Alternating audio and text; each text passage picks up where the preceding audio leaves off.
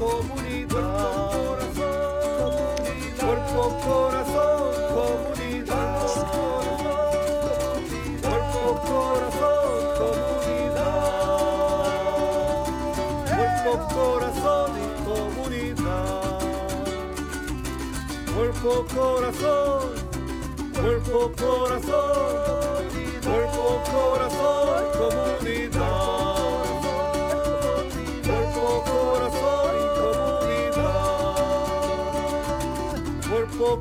Corazón, comunidad. Cuerpo, corazón,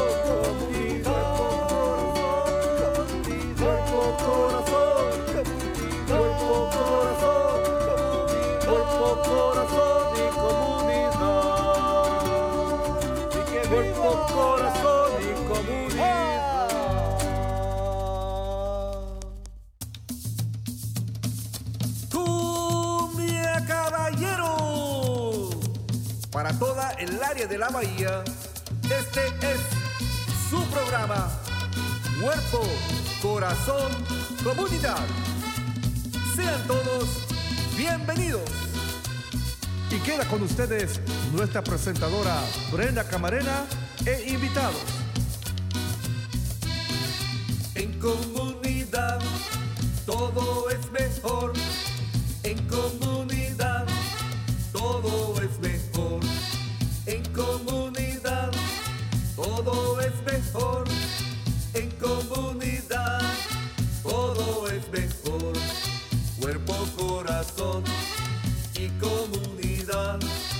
Cuerpo,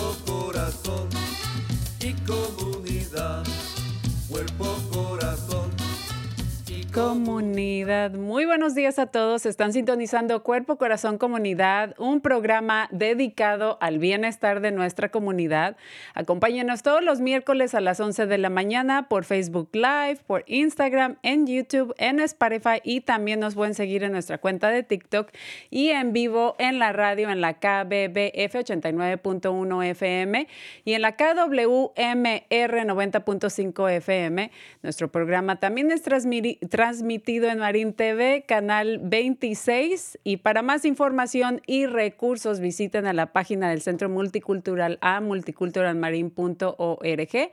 Y si se perdieron programas pasados eh, que les gustaría ver, también nos pueden, ah, lo pueden hacer por medio o los pueden ver por medio de Cuerpo Corazón Comunidad. Yo soy Brenda Camarena, conductora de este programa. Y también si tienen algún comentario o pregunta sobre el show del día de hoy, le pueden mandar un mensajito de eh, texto a Marco al 415-960-5538 o también pueden poner su comentario por medio de Facebook Live.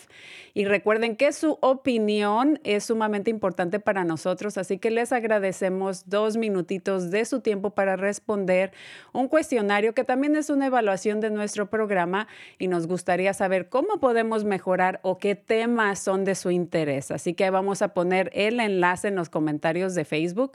Y bueno, estoy muy contenta de tener a dos invitados estrellas esta mañana.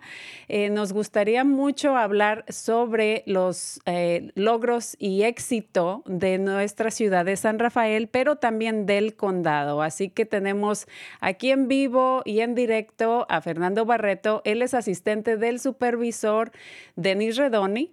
Y también nos acompaña Maika Llorens Gulati. Ella es concejal de la ciudad de San Rafael y también directora ejecutiva de Slide Ranch. Muy buenos días a los dos y bienvenidos. Muy Buenos buenos días, gracias. Sí, es un placer estar aquí. Gracias por invitarnos. Pues es un placer tenerlos de regreso. Hace un par de meses estuvieron los dos acompañándonos y hablamos de muchísimas cosas, pero eh, pues también es importante que la comunidad sepa eh, cuáles son los proyectos en los que no solamente está trabajando el condado, pero también cuáles son esos logros que el condado y la ciudad están haciendo, ¿no? Porque muchas veces eh, sabemos que siempre están trabajando, hacen muchas cosas, pero a veces no entendemos o no sabemos cuáles, esos, cuáles son esos proyectos que pueden beneficiar o afectar a nuestra comunidad. Así que para cerrar el, el año con broche de oro, me encantaría que, que nos compartieran aquí con toda nuestra audiencia eh, qué está haciendo el condado, qué está haciendo la ciudad, ¿verdad? Y cuáles son los planes a, a futuro. Nos interesaría mucho eh, que la comunidad sepa para que también eh, se involucre eh, y especialmente cuando son, este, se trata de, de hablar de temas de su interés, dependiendo de la comunidad en la que viven. ¿Por qué no comenzamos contigo, Fernando? Y nos, pero antes de eso, ¿por qué no nos cuentan un poquito de sus planes quizá de fin de año, de las celebraciones y después nos adentramos en el tema, ¿les parece? Sí, Sí, claro. Ah, pues yo tengo uh, parte de mi familia va a venir de España. Uh, de hecho, deberían llegar hoy, pero han perdido el avión. Así que uh, para fin de año en España siempre celebramos con uvas. Cuando llega a las 12 de la noche, por cada campanada hay que tomarse una uva. Así que es una cosa que hacemos siempre en tradición, comiendo cosas muy típicas, ¿no? Turrón, polvorones. Así que es muy en familia, pero me gustan mucho las navidades. Así que Ah, sí. Y yo, como muchos inmigrantes, voy a tener a mi familia lejos en estas Navidades. No voy a poder viajar a Venezuela, de donde yo soy originario, ni mi, Venezuela, ni mi familia va a poder venir acá. Pero cuando no tenemos familia de sangre, tenemos la familia de la vida, que son los amigos, ¿no? Eso voy a estar celebrando con amigos y amigos venezolanos también, en una forma bien tradicional venezolana, con ayacas, pan de jamón, ensalada de gallina, que son los platos que generalmente preparamos para, para, para estas fiestas de fin de año. Riquísimo, ya está medio hambre. ¿Y cuáles son tus planes, Brenda? Sí. Eh, bueno, pero quería mencionar que qué bueno que, que mencionas, eh, eh, Fernando, que nos comentas que tu familia no va a poder viajar y viceversa, ¿no? Porque creo que es la situación de muchas personas y precisamente el show de la próxima semana no solamente vamos a, a hablar de los planes, pero también reconociendo que no todos vamos a tener la dicha o la oportunidad de ver a nuestros familiares, ¿no? Especialmente con las incidencias de, COVID que están surgiendo el, último mes y próximamente, ¿no? Así que qué bueno que lo mencionas, porque e, esa es la realidad y la situación tuya, pero de, de varias personas en nuestra comunidad que nos están escuchando. Sí, para mí estoy muy contenta porque mi hermano lleva sin venir aquí tres años y de hecho viene él con mi sobrino, pero mi cuñada y mi otro sobrino se quedan en España. Así que es un poco difícil, ¿no? Pero, pero como dices, siempre con los hermanos de sangre, o de sangre o no de sangre, pero que es importante saber que tenemos una buena comunidad y si no tenemos a la familia, por lo menos podemos estar con amigos, con amigos, con familia. Cuando se puede. Y si no, también solitos hay que celebrar. Pues ¿no? bien, sí, siempre conectados, pero sí. Y, y bueno, que, eh, bueno, regresando a tu comentario que mencionabas de las uvas y todo eso, obviamente por la colonización de los españoles en México, nosotros tenemos esa misma costumbre de a cada campanada, antes, a los 12 segundos de, de, de la medianoche, antes de la medianoche, también este, incluimos las, las, las uvas. Y en cada uva que te comes es un deseo, ¿no? Que, que, pides y después nos damos el abrazo y brindamos. Así que... Eh, también en Venezuela es exactamente la misma ah, cosa. Y un montón de otras tradiciones bien alocadas Que, que, de pronto compartimos en otro momento, ¿no? Pero Stephanie, tenemos una conversación bien interesante de cómo celebramos cada uno de nosotros en Hispanoamérica, nuestras tradiciones, nuestras fiestas, especialmente estas Navidades, que, que, es algo importante para, para la mayoría de nosotros. Sí, es claro. Algo que sí tengo que reconocer es de que anteriormente o en los años atrás como que nos daba mucho estrés el, el, hacer intercambios y darle regalo a todo el mundo y creo que a través del tiempo, al menos con mis amistades y mi familia, hemos poco a poco decidido no, no estresarnos tanto ni por la comida ni por tanto regalo, ¿no? Entonces creo que hay que simplificar las cosas para todos y reconociendo que también no todos estamos a veces en una muy buena posición económica todo está carísimo ahorita, así que lo importante, así sean frijoles eh, o candules, como les dicen, y arroz y algo muy simple, es, suficiente. Es estar, estar ahí, ¿verdad? Yo creo que eso es una de las cosas que aprendimos en la pandemia, de que eventualmente lo material no es exactamente lo importante, sino realmente estar con las personas que nos importan, con las personas que queremos, que amamos, y simplemente estar allí, compartir, y siempre buscar una buena excusa para celebrar, brindar, recordar lo bueno y olvidar lo malo, dejarlo pasar. Ajá, sí, exacto. Así es. Y, y, una de las ideas este, que ha surgido en los últimos años, que yo lo he hecho con amistades y ahora con, con la familia, y de hecho aquí dentro, con el personal en, en nuestra cena que vamos a tener, hemos, eh, estamos, eh, vamos a organizar lo que le llaman el juego del White Elephant, ¿no? Sí.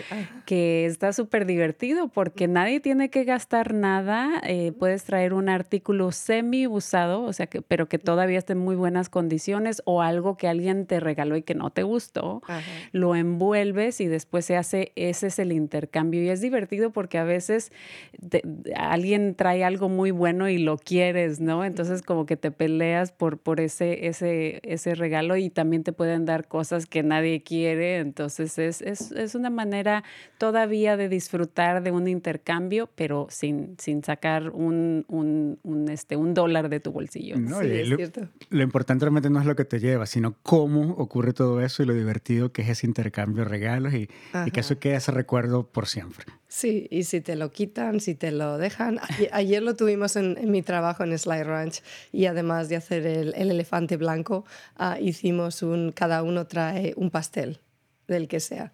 Y luego pues votamos a ver cuál es el que um, el que sabe mejor, el que tiene mejor presentación, el que está hecho todo con recursos locales, ahí es bien divertido. Así que yo lo, yo lo recomiendo, a mí me encanta. Tipo estos, estos concursos de cocina, Masterchef y eso, que, que evalúan nuestro plato, es interesante. Ah, sí.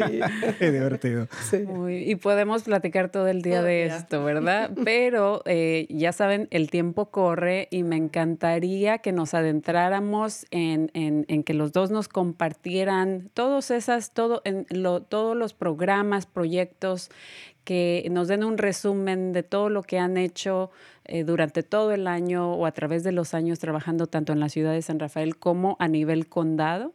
Y, y este, y, y pues eh, creo que la gente está ansiosa por escuchar. Así, ¿por qué no comenzamos contigo, Fernando, y nos compartes un poquito? Claro, y una vez más, Brenda, gracias por esta oportunidad de poder conectarnos en español, de rendir cuentas a nuestra comunidad hispanoparlante y sobre todo hacerles saber que son importantes para nosotros, que para ellos trabajamos, ¿ok? Y que aquí estamos hoy para contar un poco lo que hemos hecho en este año, lo que vamos a hacer el año que viene y cómo seguir conectados, ¿ok? Y básicamente buena parte de lo que hacemos es escuchando las necesidades de nuestras diferentes comunidades, incluyendo la hispana o la latina y la inmigrante. Pero te cuento que en temas de vivienda, este ha sido un año bien, bien importante para el condado, en el cual hemos avanzado muchísimo con el plan que tiene el Estado de California sobre vivienda. Esto es un plan que ocurre cada ocho años y que en inglés se llama el Housing Element, en el cual el Estado de California le pidió a cada condado, a través de todo California, que cumpliesen con unas metas de construcción de nuevas viviendas. En el caso de Marín, tenemos que construir entre todo, todo el condado 14.405 viviendas. Y luego, tanto el condado como Marín, que es toda la parte on, desincorporada, eh, y cada una de las ciudades y de los pueblos eh, en, en, Marín, como San Rafael, Novato, Mill Valley, o Laxborough o Corte Madera, okay, también tienen que hacer unas cuotas. En el caso del el condado, nuestra meta es de construir en los próximos ocho años 3.300 viviendas, más o menos ahí redondeado. ¿okay? La ciudad de San Rafael también tiene una meta en específico y Maika nos va a contar un, algo fantástico que está ocurriendo allí. Pero algo que estamos haciendo nosotros en este plan no es solamente asegurarnos que estas viviendas se van a construir ¿okay? en diferentes partes de lo que son los territorios uh, desincorporados de Marín, que sería Marín Occidental, o West Marine en inglés, ¿ok? Sí, igualmente como zonas en San Rafael, como Marinewood, como Terra Linda, como Benicia Valley, ¿okay? igualmente como construcciones o desarrollos en, eh, urbanísticos en el sur, como en Marine City, que son todos las, los terrenos que el condado tiene a propiedad. Y lo que te digo, queremos ir un poco más allá con eso, porque también queremos eh, asegurarnos que van a haber garantías, que van a haber protecciones para nuestros inquilinos, para todas las personas que alquilan, que, que es buena parte de la realidad de nuestra comunidad inmigrante. ¿no? Y de ahí el condado en este Housing Element, en el plan, está uh, contemplando um, puntos muy importantes Um, sobre eh, la justificación uh, para un desalojo de, por parte de un um, um, propietario hacia un inquilino, uh, una lista de derechos que cada inquilino uh, debe actually apli- uh, aplicar, eh, como tener acceso a limpieza a, a viviendas limpias, seguras, ¿ok? Ah, que estas eh, eh, garantías también se extiendan a los subinquilinos, que protejan a- en, medidas de, de venganza, ¿ok? Eh, que en inglés se llama retaliation, que a veces ocurre por parte de, de los humanos. ¿no? Y sobre todo, discusiones en torno a estabilización de la renta, ¿ok? Ver cómo podemos llegar a un nivel justo tanto para los propietarios de las viviendas como para los inquilinos en cuanto al aumento de las rentas, que ha sido uno de los grandes problemas que hemos visto en la comunidad más vulnerable o las comunidades más vulnerables en nuestro condado. Ah, y de ahí entonces estamos trabajando conjuntamente con las ciudades y las diferentes ama- ama- ama- pueblos ah, para entonces crear un sistema en que hayan límites de lo que puede ser el incremento de la renta. Actualmente con el estado de California ah, solamente se puede en algunas zonas ya establecidas aumentar un 5% más el costo de inflación anual ¿ok? y que nunca debe de exceder el 10% anual. Que quiero decir con esto es si cualquier persona eh, eh, que alquila actualmente un, un apartamento eh, llega a tener una notificación de un incremento de su renta de más de 10%, vean bien dónde viven y si están sujetos a estas medidas de protección por parte del Estado. Eh, y si tienen alguna duda, los invito a que llamen a Legal Aid or Marin, que es la organización acá en Marín que defiende eh, los derechos de cada uno de los ama, inquilinos. ¿ok? Igualmente, otra de las medidas innovadoras que estamos uh, contemplando en el, en el condado es la de incorporar legislación o instrucciones para que los inquilinos sean los primeros notificados en caso que la vivienda donde ellos viven vaya a ser puesta en venta. Y esto precisamente viene de la comunidad, en que muchas veces, y que hemos escuchado muchas veces que dicen, bueno, pero es que van a vender el apartamento donde yo vivo alquilado o alquilada, ¿ok? Y nunca me dijeron nada. Yo eventualmente pude o me hubiese gustado haber participado o haber tenido la opción para comprar el apartamento donde vivo. Ah, otro punto súper importante es que el, co- el condado ha hecho este año es la extensión del programa de ayuda para la renta o del Rental Assistance, en el cual en este nuevo nivel es mucho más flexible y permite a cualquier persona que haya pagado renta utilizando sus ahorros o pidiendo un préstamo, en que pueda tener ahora un reembolso eh, de esos gastos que, hizo. Igualmente para que los sub- subinquilinos, todos estos que solamente alquilan una habitación o parte de una sala, pueden tener también acceso a esta ayuda para la renta. Se está haciendo a través de Community Action Marin, que es esta agencia que está presente en buena parte de nuestro, condado. Eh, ofrecen atención bilingüe, tanto por teléfono como en persona. Eh, así que los invito a que cualquier persona ahora que está luchando por poder pagar la renta, ah, vayan a, a Community Action Marin y tengan acceso a este eh, servicio. Igualmente, eh, toda la expansión en el tema de construcción que ya está ocurriendo eh, y sobre todo esta alianza que tiene el condado con la Oficina de Educación de Marín eh, y el College um, uh, uh, of Marine o el Colegio de, Marín, el Colegio Universitario de Marín, para la construcción de nuevas viviendas, nuevos apartamentos en San Quentin, en Terra Linda, en Bolinas, en Point Reyes Station, que van a tener acceso para todos, pero especialmente para nuestros maestros. Es un momento importante que nuestros maestros puedan vivir en Marín, puedan vivir cerca de nuestras escuelas y seguir ayudando a nuestros chiquitos. Bastante información, muchas cosas están pasando a nivel de todo nuestro condado en cuanto al proyecto de la de vivienda o el housing element que estás mencionando. Creo que estas son muy buenas noticias para nuestra comunidad y obviamente pues no es suficiente para todos. Entonces, antes de que vayamos con, con Maika y que nos hable específicamente de lo que está aconteciendo en San Rafael, tengo una preguntita para ti. Eh, ¿El condado alguna vez, eh, eh, yo tengo la respuesta, pero qui- quiero que la compartas con la comunidad, tenemos este, condados adyacentes como por ejemplo en San Francisco, en Berkeley, en diferentes comunidades donde hay eh, control sobre la renta o lo que le llaman rent control. Entonces, mi pregunta es, ¿hay planes que está haciendo el condado para poner un alto a que nos continúen aumentando las rentas eh, año con año? Yeah, y sobre todo los aumentos desproporcionados. ¿ok? Fíjate que está ocurriendo también en Marín. Hay discusiones actualmente en Fairfax, en Corte Madera. Hay ciertas conversaciones muy básicas actualmente en San Rafael también, que viene precisamente de la comunidad que está buscando que sus oficiales electos, tanto a nivel de ciudades como del condado, puedan tener eh, un, un, sistema de control más claro para todo el mundo en pedir aumentos desproporcionados de la renta. Desde el condado también estamos contemplando estas medidas, ¿ok? Estamos hasta ahora muy atentos a lo que está ocurriendo internamente acá en Marín y en nuestros condados vecinos también. Gracias por compartir eso y pues, eh, pues es algo que, eh, que afecta demasiado a todos, no solamente a nuestra comunidad que eh, pues tiene o recibe menores ingresos, pero realmente estamos forzados a vivir lejos y trabajar en otro lado donde ganas un poquito más, etcétera. Entonces definitivamente creo que el tema de la vivienda es uno de los temas más importantes específicamente aquí en este condado. Y por eso comenzamos con eso. Muy bien, y ahora nos vamos con Maika, que nos va a compartir eh, un, poco sobre lo que está pasando en San Rafael en cuanto a la vivienda. Sí, claro que sí. Y en San Rafael también uh, nos preocupa mucho tener uh, viviendas para, pues para todas las personas que viven aquí, ¿no? Uh, sobre todo para com combatir lo que es las personas que están desamparadas, que no tienen hogar. En nuestro número de que tenemos que identificar en nuestro plan de vivienda uh, son 2.998 um, unidades y hemos identificado uh, 4.658, que son bastante más de lo que teníamos que hacer, pero es algo de nuevo muy importante.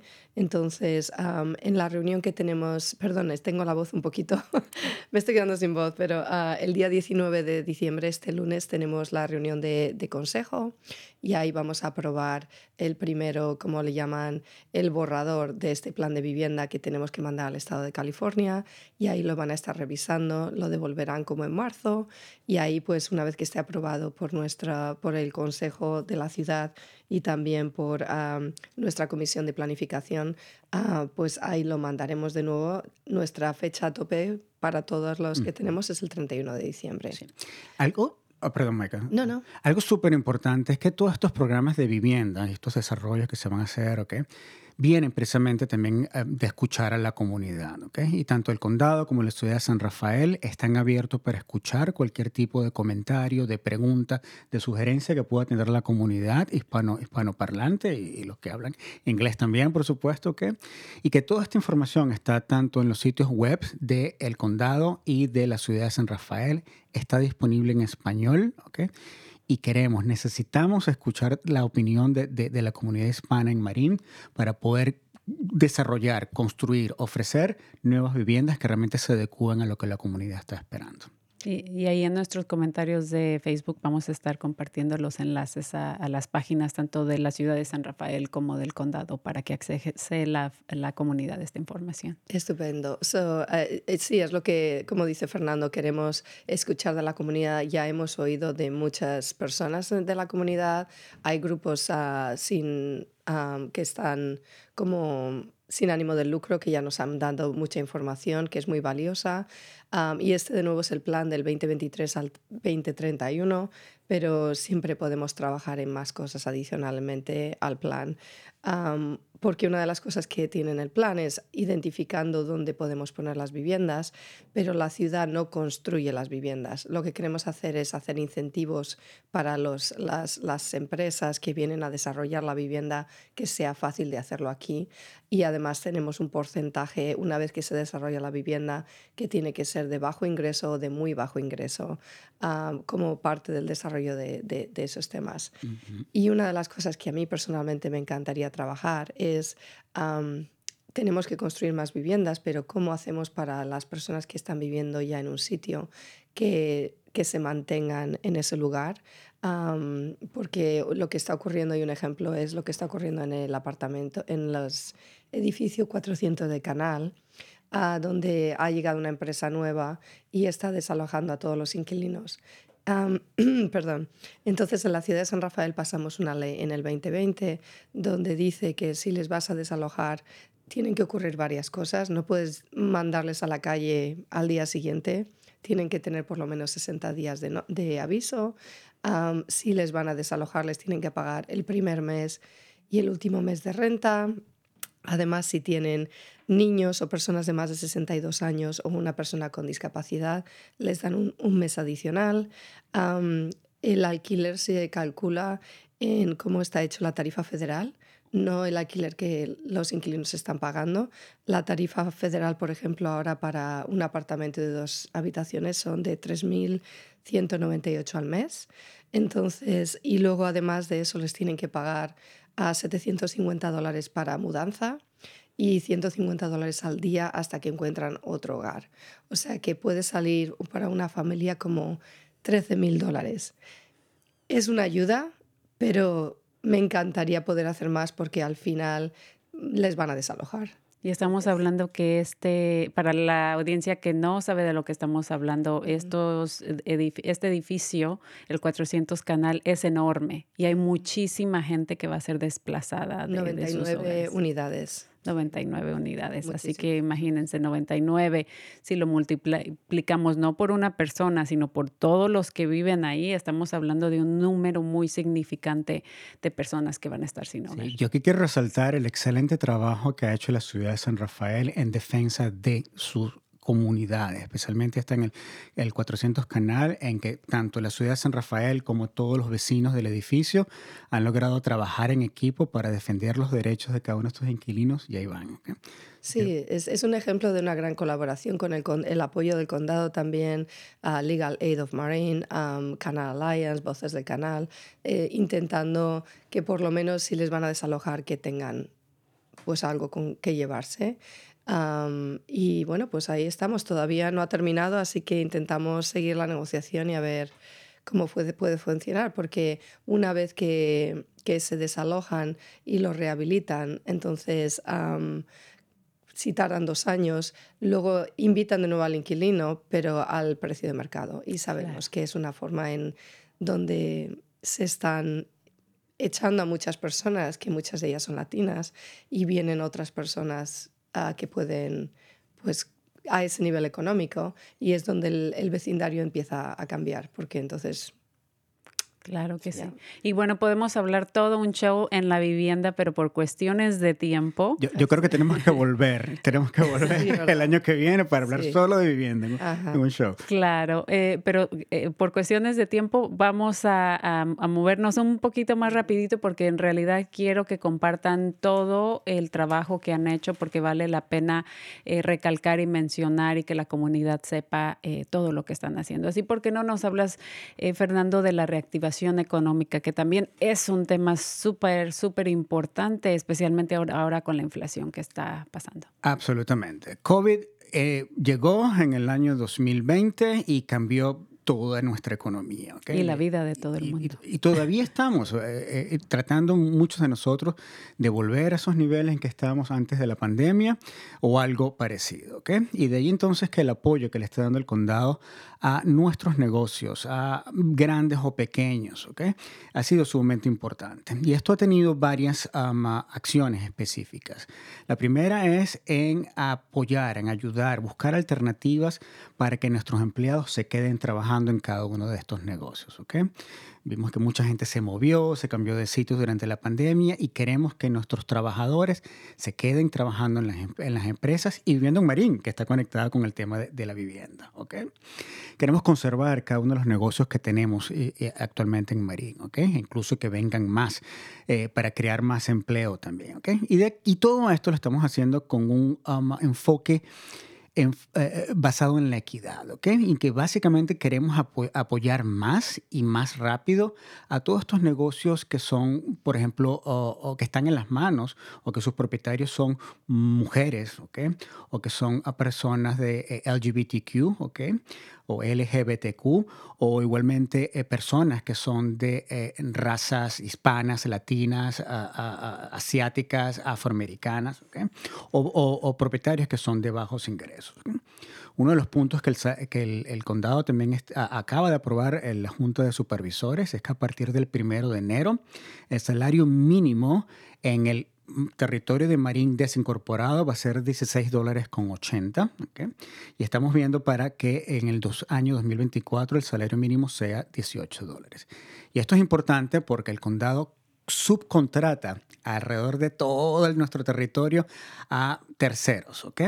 Y entonces el condado lo que le va a pedir a cada una de estas compañías o terceros, ¿ok? Es que tienen que pagarle mínimo, por lo menos para el año que viene, 16 dólares ah, con 80.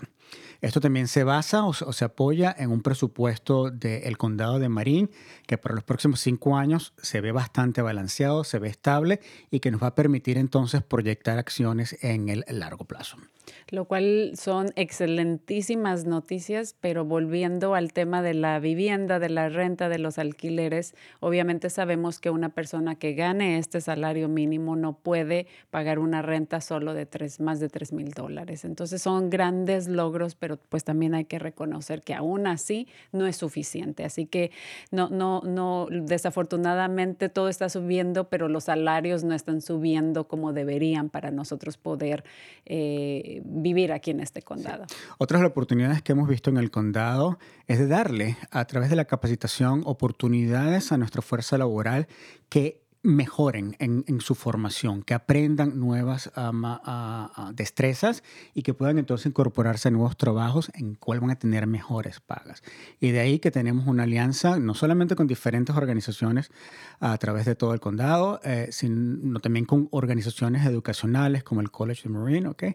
en el que estamos ofreciendo ahora más programas ah, educativos para creación o ampliación de nuestra fuerza laboral. Y de hecho, eh, pues como ustedes saben, muchas de las organizaciones como Canal Alliance, Community Action Marine, también tienen capacitaciones, ya sea de, eh, para personas eh, que quieran hacer construcción, etcétera, para que, o, cuidando niños, les ofrecen las clases. Entonces, pues eso es parte de, del apoyo que recibe nuestra comunidad para este desarrollo económico, ¿no? Porque teniendo una, una carrera este, o donde puedan ganar o, accesar un mejor salario, pues les ayuda obviamente para, eh, para vivir mejor. Absolutamente, y eso es alguna realidad de nuestra comunidad inmigrante acá en Marín y, y, alrededores, ¿ok?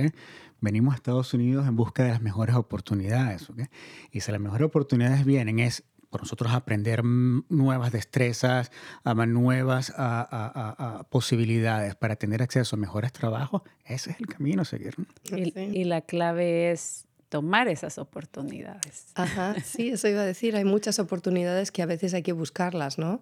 Pero es, está muy bien aprovechar. Por ejemplo, ahora tienen clases de inglés en Canada Alliance y yo recuerdo cuando llegué a este país que estuve tomando clases de inglés en, en, en, el, en una...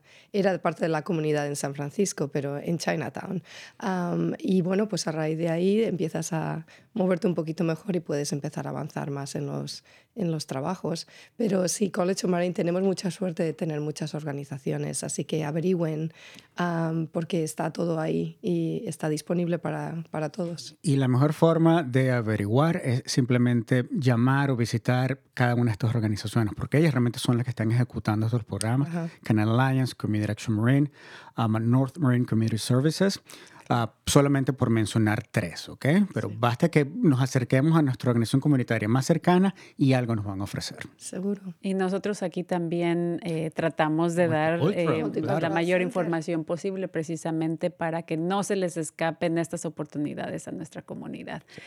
Y bueno, cambiando al, al tema de la, la salud pública, eh, si ya estamos listos para ese tema. Claro que sí. Bueno, quería decir solo brevemente, desde la ciudad de San Rafael para el desarrollo económico mm. hemos contratado una agencia que viene de Santa Bárbara ah, porque reconocemos que necesitamos apoyar a nuestro negocio pequeño ah, para no solamente los trabajos que genera, pero también la vitalidad de nuestra ciudad.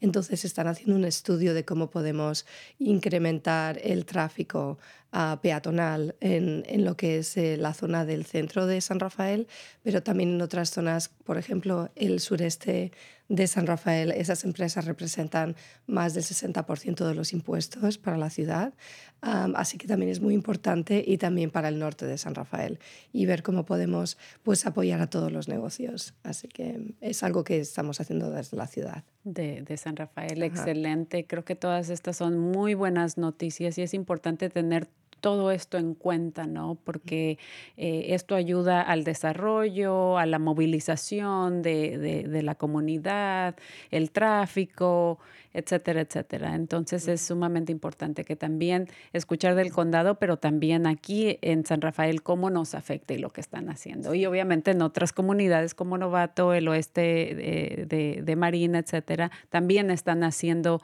eh, eh, este trabajo similar o, o diferente dependiendo de las necesidades de cada comunidad. Sí, y una cosa muy importante es que nosotros apoyamos, pues nuestro dinero también habla y a quién queremos apoyar. Así que si tienen, en cualquier comunidad tienen pequeñas empresas, así que compré local. Ah, Amazon es muy fácil, pero es más importante comprar local y apoyar a nuestros negocios. Seguir apoyando aquí localmente, claro que sí. apoyar a la economía aquí local. Eh, y bueno, el tema de la, de la salud pública es un tema también muy, muy importante, especialmente desde la pandemia. Antes era sumamente importante y lo, lo va a seguir siendo, pero ah, con las cuestiones de, de la pandemia y todo eso y, y los resurgimientos de, de, los casos ahora en estas, en estas épocas, eh, porque qué no nos hablas un poco, Fernando, de lo que está haciendo el condado eh, eh, a, nivel condado para la protección de la salud? Sí, en materia de salud pública, el condado, o esta área es una de las pocas en que el condado realmente tiene participación a través de toda nuestra geografía. ¿okay? Eh, la responsabilidad del condado es garantizar que todos podemos tener acceso a, salud y a bienestar, tanto físico, emocional como psicológico. ¿okay? Obviamente que la pandemia fue un, un, momento de muchísimo aprendizaje para nosotros. ¿okay? Y reentendimos, reinterpretamos uh, lo que estábamos haciendo con COVID y, y, y, hicimos una relación hoy en día que es de muchísimo valor con cada una de las comunidades que tenemos en Marín. Esta comunicación nos permite hoy en día reaccionar de una forma más rápida y uno de los mejores ejemplos que tenemos es con el Mpox, uh, que antiguamente se llamaba monkeypox, una enfermedad viral uh, en el cual pudimos a través eh, eh, o con el apoyo de, de, de, la diversidad de comunidades que tenemos en Marín dar acceso rápido a las, a las vacunas a todas las personas que necesitaban o que, o que requirieron um, tratamiento para el Mpox. Okay. Uh, sin embargo, eh, los retos a nivel de salud pública continúan, van a continuar, ¿ok? Somos ahora más fuertes porque nos apoyamos en la comunidad. COVID todavía no se ha ido, sigue siendo una amenaza. Estamos viendo que los casos aumentan y no exactamente porque estamos viendo el reporte de los casos, porque hoy en día con esta tecnología de eh, las pruebas que nos hacemos en casa, muchos de nosotros no estamos realmente reportando a las autoridades que estamos uh, siendo, um, que estamos positivos, ¿ok? Debemos hacerlo, muy importante. Pero también estamos utilizando nuevas tecnologías para monitorear la presencia de virus en la comunidad a través de las aguas residuales. ¿okay? Y actualmente estamos viendo que la presencia del virus, del COVID en las aguas residuales es muchísimo más alta. A la fecha de hoy tenemos mucho más casos positivos en Marín a hace un año cuando estamos empezando la crisis del Omicron. ¿okay? Así que la sugerencia sigue siendo la de vacúnese, trate de um, ponerse el, el, booster o la, o la, dosis de refuerzo de, del COVID. Uh, hay información accesible en la página web del condado. Hay un centro de vacunación en el Northgate, en el centro comercial. ¿okay? Igualmente, a través de cualquier organización comunitaria van a poder tener acceso a esta información. Sí, este, este sábado quería mencionar Canal Alliance tiene una, va a estar todo el día poniendo vacunas del COVID y también de la gripe, así que... Exactamente. Y ahí en, nuestras, en nuestros comentarios de Facebook vamos a estar también poniendo los enlaces uh, para que la, la, población pueda accesar a esta información. Qué bueno.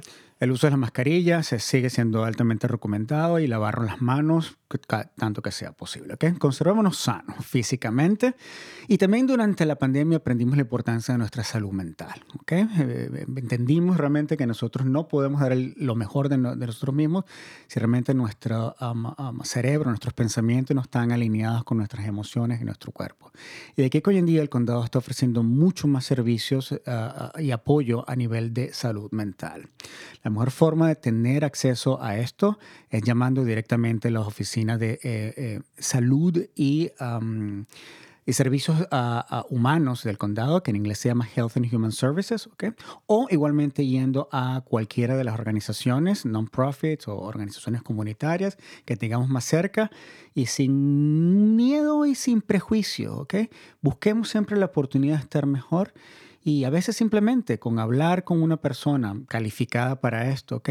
Vamos a poder alcanzar niveles de bienestar y satisfacción que necesitamos para poder seguir echando para adelante, porque para eso vinimos a este país. Así es, y nosotros eh, eh, nos enfocamos muchísimo en la salud mental. Es un gran, el, gran parte de nuestro programa es un enfoque hacia la salud mental y por ahí le mandamos un saludo a la doctora Juanita Zúñiga que nos está sintonizando el día de hoy. Ella va a estar acompañándonos precisamente la próxima semana para expandir un poquito más en el tema de la salud mental y pues los días festivos que ya los tenemos encima. Así que vamos a continuar esa conversación eh, eh, de qué hace el condado directamente para eh, apoyar a la, a la, comunidad, especialmente en estas fechas. Súper importante, Brenda, destacar que estos servicios son gratuitos, ¿ok? Y que están abiertos para cualquier persona que vive en Marín, ¿ok? Que hablen inglés o que hablen español o que tengan o que no tengan papeles, ancianitos o más jovencitos. ¿ok? Estos servicios están disponibles para todos. Utilicémoslos, utilicemos porque son herramientas para estar mejor. Sí, sobre todo durante las fiestas, que a veces es difícil para algunas personas, ¿no? Sobre todo si has perdido familiares queridos, ah, puede ser difícil. Así que me alegro mucho de tener en el condado estos servicios tan, tan buenos y encima gratuitos. Así que sí. Y cabe recalcar también que hay familias, eh, personas que no pueden viajar o sus familiares no pueden viajar. Entonces, pues eso también puede afectar nuestro estado de ánimo, la salud mental y a veces tendemos a no querer convivir, no querer salir porque son, son momentos este, un poquito melancólicos, ¿no? En estas fechas. Sí. Muy bien, eh, pues importantísimo, como mencioné, vamos a estar poniendo eh, los enlaces a los diferentes sitios eh, donde pueden accesar este, los refuerzos o también las vacunas del flu de este año. Y bueno, ¿por qué no pasamos también a otro tema que es sumamente importante? Creo que todos los temas son súper importantes y esto es sobre la seguridad pública, especialmente eh, pues recientemente ha habido acontecimientos que han provocado un poquito de incertidumbre, desconfianza en las autoridades, en el, en el condado, en el departamento de la oficina de, de los sheriffs eh, eh, que esto ya es a nivel condado, pero eh, también a raíz de, lo que pasó con la situación de Mateo, pues es un tema muy importante para nuestra comunidad. Entonces queremos una actualización de parte de la ciudad, pero también del condado, de lo que está pasando lo que, y en lo que están trabajando. Así que, ¿por qué no comenzamos contigo, Maika, y nos hablas un poquito sobre lo que está pasando en San Rafael? Sí, muchas gracias. Y como saben, ah, hubo un incidente en este este verano a, a través de, bueno, de Mateo. Y bueno, pues es algo que hay una investigación que se está haciendo. el Consejo, la ciudad no tiene control sobre eso. No tenemos ninguna actualización sobre la investigación, pero desde luego estamos poniendo mucha atención uh, para ver cuáles van a ser los resultados. Pero independientemente de eso, queríamos ver ¿Qué, qué, es la, qué, es lo que la comunidad necesita uh, de, la policía para mantenernos seguros? Y a raíz de eso hemos hecho bastantes reuniones con la comunidad. Tuvimos dos en, en el canal. Una fue en español con traducción al inglés eh, la otra era en inglés con traducción al español. bueno, Brenda, tú eras una de las personas que estaba allí apoyándonos cuando hicimos los diferentes grupos. Y Fernando también. Y Fernando también, perdón. Ah, cuando hicimos los diferentes grupos ah, para que ah, algo muy importante es que queríamos que que los grupos se pudieran reunir sin tener personas de la ciudad de San Rafael o de la policía en esos grupos para que se pudieran expresar muy seguros y por eso quería agradecer a todas las personas comunitarias que nos ayudaron como líderes de cada grupo. hemos recibido una información increíble, eh, fueron reuniones híbridas que eran en persona, pero también a través del Zoom. Hemos hablado con estudiantes en San Rafael High School y Madrón, hemos hablado con la comunidad vietnamita. vietnamita. tenemos un email que es policing at cityofsanrafael.org, que a lo mejor lo podemos poner en el chat también, para, ah, porque lo que es importante es que personas también puedan ser anónimas y nos puedan decir si han tenido algún incidente, qué es lo que necesitan para ser seguros y la respuesta de la comunidad ha sido increíble. tiene muchísimas ideas. Estoy muy contenta de nuestro jefe Spiller, está muy abierto a recibir información, así como el departamento de la policía. Y bueno, pues estamos viendo las acciones, porque lo que queremos es escuchar de la comunidad y no parar ahí. Queremos Em, basado en eso, empezar a tener planes de cómo vamos a reaccionar. Entonces, ah, creo que a finales de la semana que viene a lo mejor podremos oír de nuestro jefe de la policía sobre algunas de esas acciones.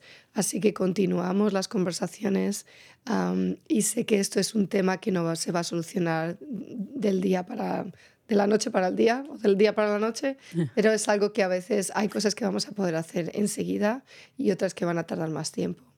Ah, pero lo que queremos es que la policía también se involucre más con la comunidad.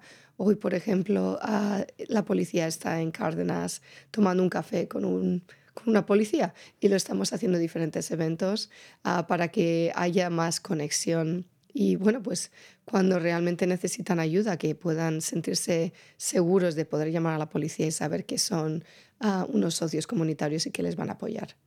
Muchas gracias por esa actualización. Yo en lo personal, como lo mencionaste, tuve la oportunidad eh, de, de, ser partícipe de estas relaciones, eh, este, eh, foros comunitarios que se llevaron a cabo. Entonces fui testigo de las acciones eh, de parte de, de, de, la ciudad y también del departamento de policía y aunque todavía no tenemos el resultado de la investigación que se está llevando a cabo o no hemos escuchado el veredicto final, ¿verdad?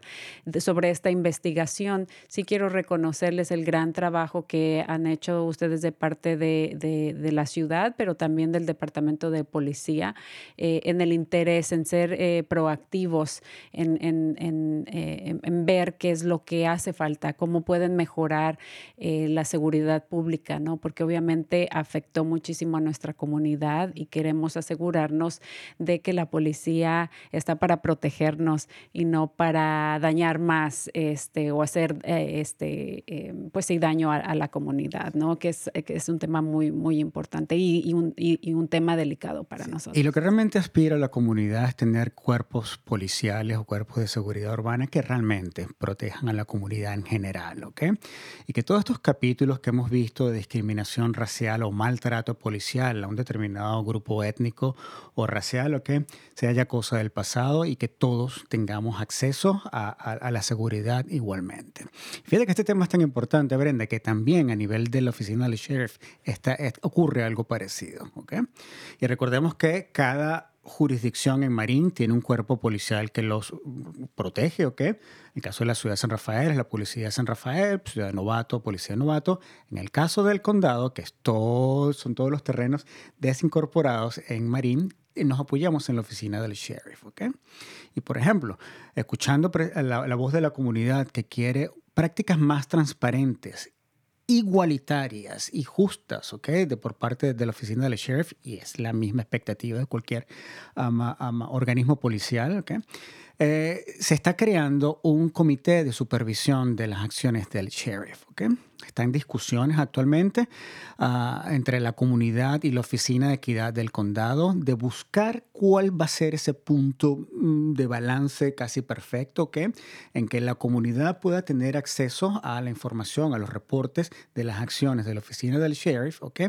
y pueda entonces evaluar si realmente el Sheriff está haciendo lo que la comunidad ama espera. Esta información está disponible también en, la página web del, condado, específicamente dentro de la oficina de equidad.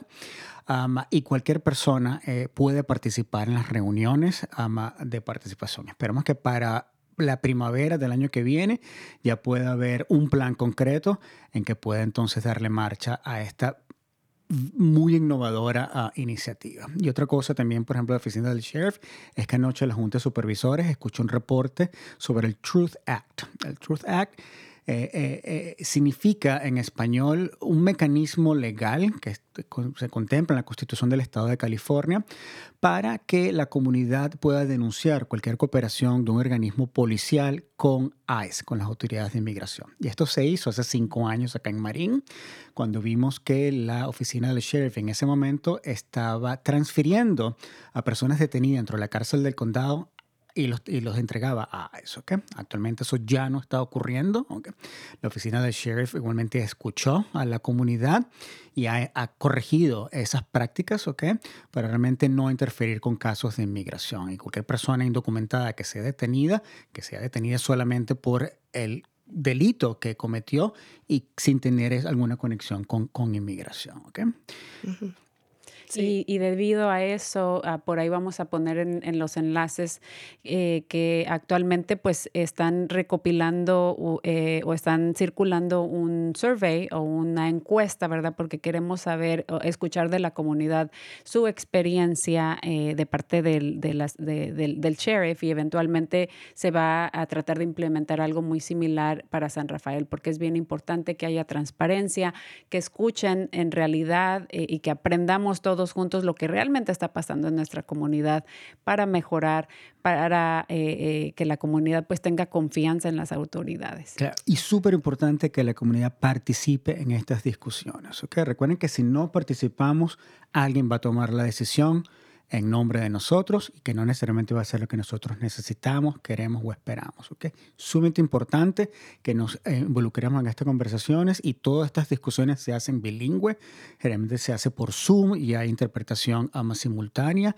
Igualmente hay equipos bilingües, tanto en la ciudad de San Rafael como en el condado de Marín, que puede responder cualquier pregunta y ayudar a cualquier persona que no habla inglés a participar en estas reuniones.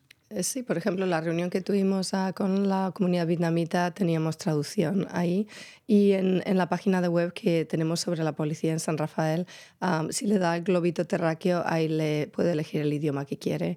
Y también quería clarificar, en, en, San, en San Rafael tenemos la policía y el sheriff está a nivel del condado para que sepan un poquito la diferencia entre los dos. Uh, y bueno, pues ahí vamos a seguir porque esto de nuevo no termina y vamos a ver cómo podemos seguir mejorando. Exactamente. Así que vamos a estar compartiendo el enlace a la encuesta que es específicamente para el departamento del sheriff, que es como mencionaste o aclaraste a nivel condado, uh -huh. y el correo electrónico para eh, la policía de San Rafael es cityofsanrafael.org, sí. ¿verdad? Ahí y, lo vamos a compartir. Y también. tengo también el link a la página de web donde estamos dando las actualizaciones del tema de la policía. Así que no sé si lo pueden poner también en el chat. Sí, ahí vamos a, a ponerlo también. Y bueno, tenemos dos minutitos, este, casi tres, eh, pero quiero que hablemos un poquito sobre, nos falta el medio ambiente, preparación y preparación de emergencias. Así que no sé cuál tiene más prioridad porque quiero que no se nos, no quiero que se nos termine el tiempo. Sí, y la infraestructura también. y la infraestructura. Pero en un minuto, en preparación de emergencia, lo más importante que ha ocurrido este año es que ahora todo el manejo de la emergencia va a pasar a manos del Departamento de Bomberos del Condado, lo cual es algo que la comunidad pidió también. Estamos construyendo un edificio nuevo uh, que va a ser como sede al, Departamento de Bomberos de, de, de, del Condado de Marín. ¿okay? Y precisamente ayer la Junta de Supervisores aprobó la compra del terreno donde se va a construir este nuevo. Esto es realmente algo súper importante para nuestra comunidad, sobre todo la hispana, porque también contempla la contratación de mucho personal bilingüe que nos va a ayudar en programas de adiestramiento, en, en, en cómo obtener recursos y cómo realmente tener más acceso a información para que podamos responder todos en situación de una emergencia, un terremoto, una inundación, un incendio o otra, otra emergencia de salud pública como lo que fue el COVID. El tema medio ambiente es una de las prioridades para el condado. Uh, el año que viene vamos a lanzar una campaña que se llama Una Costa Californiana Más Limpia, en el cual vamos a educar a todos los visitantes para West Marine o Marín Occidental y a los locales también a que minimicen realmente la huella cuando visitan nuestras tierras vírgenes y hermosas, ¿okay? que se lleven toda la basura que, que llevan, que se la lleven de, de casa, que utilicen los baños públicos. Y estamos construyendo más, baños públicos, mejorando la infraestructura, la de recolección de basura. ¿okay? eh, para noviembre del año que viene entra en vigencia la ordenanza de utensilios de comida reutilizables. Y esto es que ahora en cualquier restaurante que nosotros vayamos o establecimiento que vende alimentos, eh, van a estar obligados a utilizar o a darnos utensilios que sean reutilizables. Ah, y realmente el, llamado es para que cada uno de nosotros, si podemos, llevemos nuestro propio plato, nuestros propios cubiertos, o como hacemos con nuestras botellas de agua, que vamos a cualquier lado con nuestras botellas de agua, que continuemos utilizando eso y así minimizamos los desechos plásticos que tanto daño están haciendo a nuestro medio ambiente. Ataco. bueno, yo voy a hacer un minuto súper rápido y voy a hablar sobre la infraestructura y un poco el medio ambiente, porque creo que es una de las cosas que estoy más orgullosa de este año y del año pasado. Estamos trabajando en muchas cosas, desde el alumbrado en el canal, que sabemos que es un tema de seguridad muy importante. hemos localizado 42 puntos de luz que PG&E iba a estar instalando en marzo. Tenían que haberlo hecho en otoño, pero va a ser en marzo. Ah, hemos estado asfaltando las carreteras hemos añadido señales de stop, sabemos que hay un problema con los carros que están yendo muy rápido, así que estamos ah, poniendo pilotos de cómo hacer para que vayan más despacio. Tenemos un grupo sobre el parqueamiento, el parking, en el canal que llevamos ya dos años trabajando en ello con nueve iniciativas, que ah, vamos a ver cómo van. Tenemos un, un, plan de transporte para el canal, tenemos, estamos excavando el canal, sacando ahí todo el sedimento para que los barcos puedan pasar, sobre todo con emergencia. Tenemos un centro de, ah, de autobuses que estamos desarrollando ah, y luego tenemos el proyecto de la, la autopista que ese ya no nos va a dar tiempo, yo creo, eh, la 101 con la 580. Tenemos, sí, puedes mencionarlo. Ok, lo voy a mencionar porque es un proyecto que viene de TAM, Transportation Authority of Marine. a mí me encanta TAM porque nos da muchísima ayuda para proyectos en el canal y en San Rafael pero este es un proyecto que yo no puedo apoyar porque va a ser un desastre para San Rafael. Nos van a traer todo el tráfico que ahora va a través de Las Porlantin a, a través de San Rafael, no ya en las calles, pero en lo que es la autopista. Así que es una cosa que yo quiero educar al público en algo que no está bien diseñado y a lo mejor hay otras formas que se puede mejorar porque eso no va a mejorar el tráfico. Así que... Claro, de por sí ya batallamos bastante con ese tráfico en esa intersección del 580 y el, el 101, como dicen, ¿no? el 101. Así que eh, bastante trabajo, información sumamente importante. Eh, ya vamos a, culminar y quiero, pero quiero regresar con ustedes para que cerremos el programa. Mientras tanto, ahí le mandamos, les mandan saludos Gaby Escoto. Eh, eh, ¿quién más? ¿Quién más? Cristina Rosales em, y Mario Castillo te manda saludos también. Fernando, eh, queremos este, eh, saludar ahí a la comunidad por, por sintonizar. Y bueno, es bastante, bastante información y precisamente por eso queríamos que estuvieran aquí presentes, porque normalmente o a veces solamente escuchamos quejas de lo que, de lo que necesitamos, de lo que, de, lo que estamos en descontento, ¿no? Pero también es muy importante hacer una recapitulación de todo lo que sí están haciendo, de todo lo que sí está funcionando, de los planes, eh, y, pero también es una invitación a la comunidad para que se informen y participen, ¿verdad? En 30 segundos, unas últimas palabras de cierre de cada uno.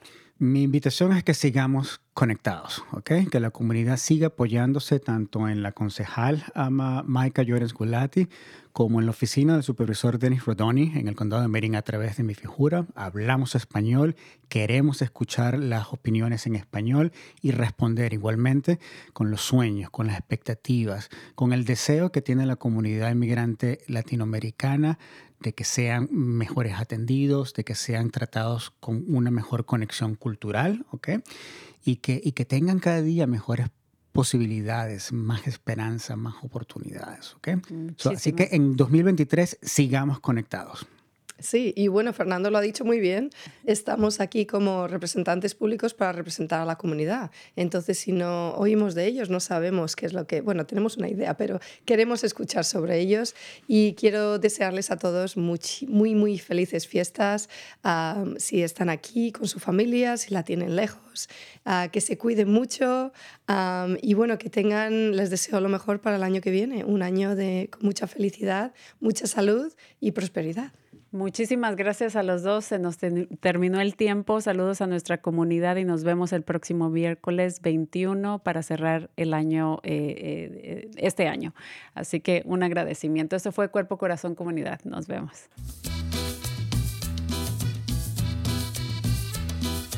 Escuche Cuerpo, Corazón, Comunidad los miércoles a las 11 de la mañana y cuéntale a sus familiares y amistades.